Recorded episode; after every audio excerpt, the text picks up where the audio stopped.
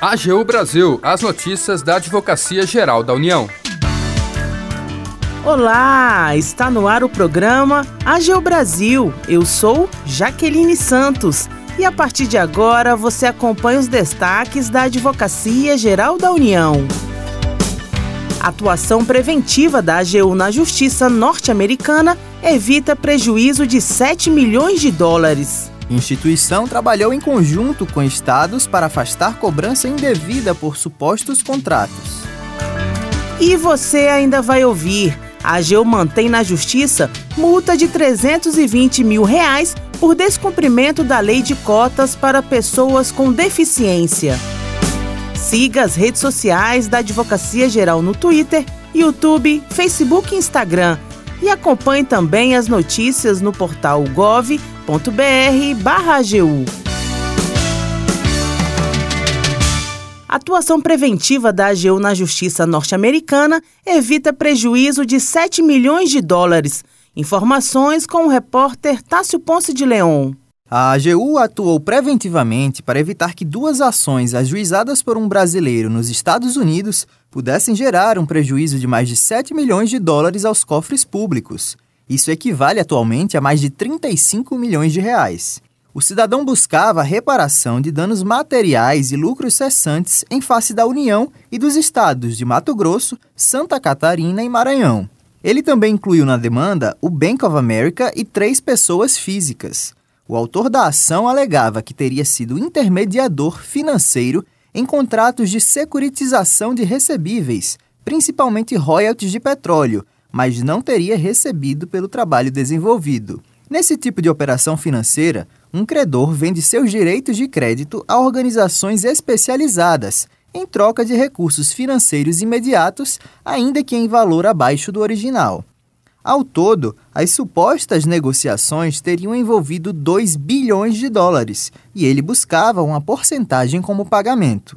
De acordo com o advogado da União, Rafael Rosa, integrante da Procuradoria Nacional de Assuntos Internacionais, a AGU tem acompanhado o caso desde o início. Para isso, realizou a contratação de dois escritórios e trabalhou inclusive em colaboração com a instituição financeira envolvida. Além disso, o diálogo com os três entes federativos nacionais já permitiu visualizar, em uma análise preliminar interna, a improcedência dos pedidos do autor. Nessa ação, onde três estados e ainda a Procuradoria Nacional de Direito Internacional da, da AGU participaram, mostra a importância da cooperação né, para se atingir um, uma boa defesa da, do Estado brasileiro no estrangeiro sem as informações, sem o auxílio de, dos estados que nos trouxeram subsídios e, além disso, o trabalho excelente dos escritórios contratados pela AGU no exterior, é, essa vitória não seria possível. Após desistir da primeira ação, o brasileiro ingressou com uma nova demanda, mas falhou ao realizar a citação. Por esse motivo, o processo foi extinto e, caso não seja interposto recurso, será arquivado em definitivo. Da AGU, Tássio Ponce de Leão. A AGU mantém na justiça multa de 320 mil reais por descumprimento da lei de cotas para pessoas com deficiência. A repórter Isabel Crossetti conta pra gente. A Advocacia Geral da União confirmou no Tribunal Regional do Trabalho da Quarta Região a legalidade do auto de infração aplicado pelo Ministério do Trabalho e Emprego a uma empresa do ramo do tabagismo. A companhia foi multada em quase 300 mil reais por ter encerrado o contrato de 92 pessoas com deficiência ou reabilitados, sem que antes tenha sido contratado substituto em condição semelhante, como determinado em lei.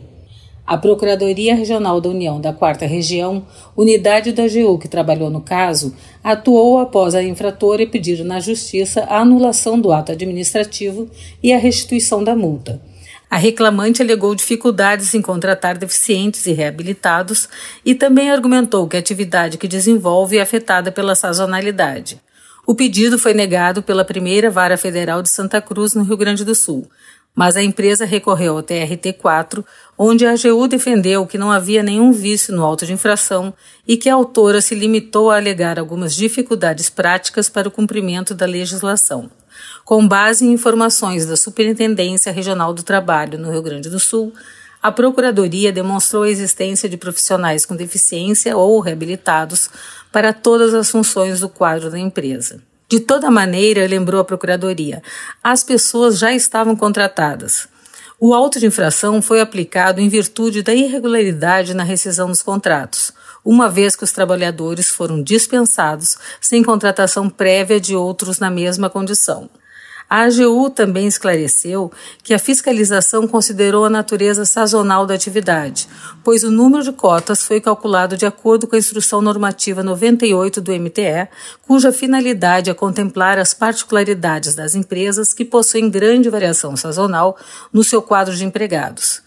A União argumentou também que a legislação contempla contratos por prazo determinado de mais de 90 dias.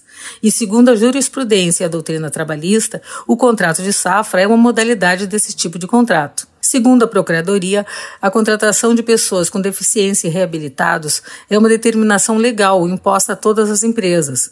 Logo, além de ferir o princípio da legalidade, a pretensão da autora violaria o princípio da isonomia.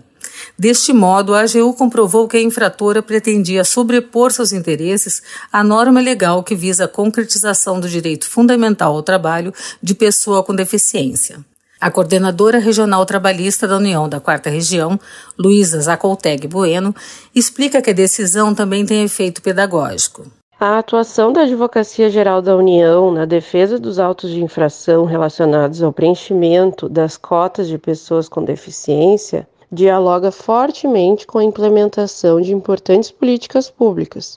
A decisão proferida pelo TRT4 corrobora com a importância social da matéria e tem caráter pedagógico, pois evita novos descumprimentos ao artigo 93, parágrafo 1 da Lei 8213, aplicável também aos contratos de safra. Por unanimidade, os magistrados da quinta turma do Tribunal Regional do Trabalho da quarta região concordaram com os argumentos da AGU e negaram provimento ao recurso da autora. Da AGU, Isabel Crossetti. O AGU Brasil fica por aqui. Você pode acompanhar as notícias e o trabalho da instituição no portal gov.br/agu e em nossas redes sociais o programa é produzido pela equipe da Assessoria de Comunicação da Advocacia Geral da União. Tem apresentação de Jaqueline Santos, edição de Larissa Graciano e trabalhos técnicos de André Menezes. Acesse também o nosso perfil no Spotify. É só procurar por Advocacia Geral da União. Sugestões de pauta ou comentários podem ser enviados no e-mail pautas.agu.gov.br. E até mais!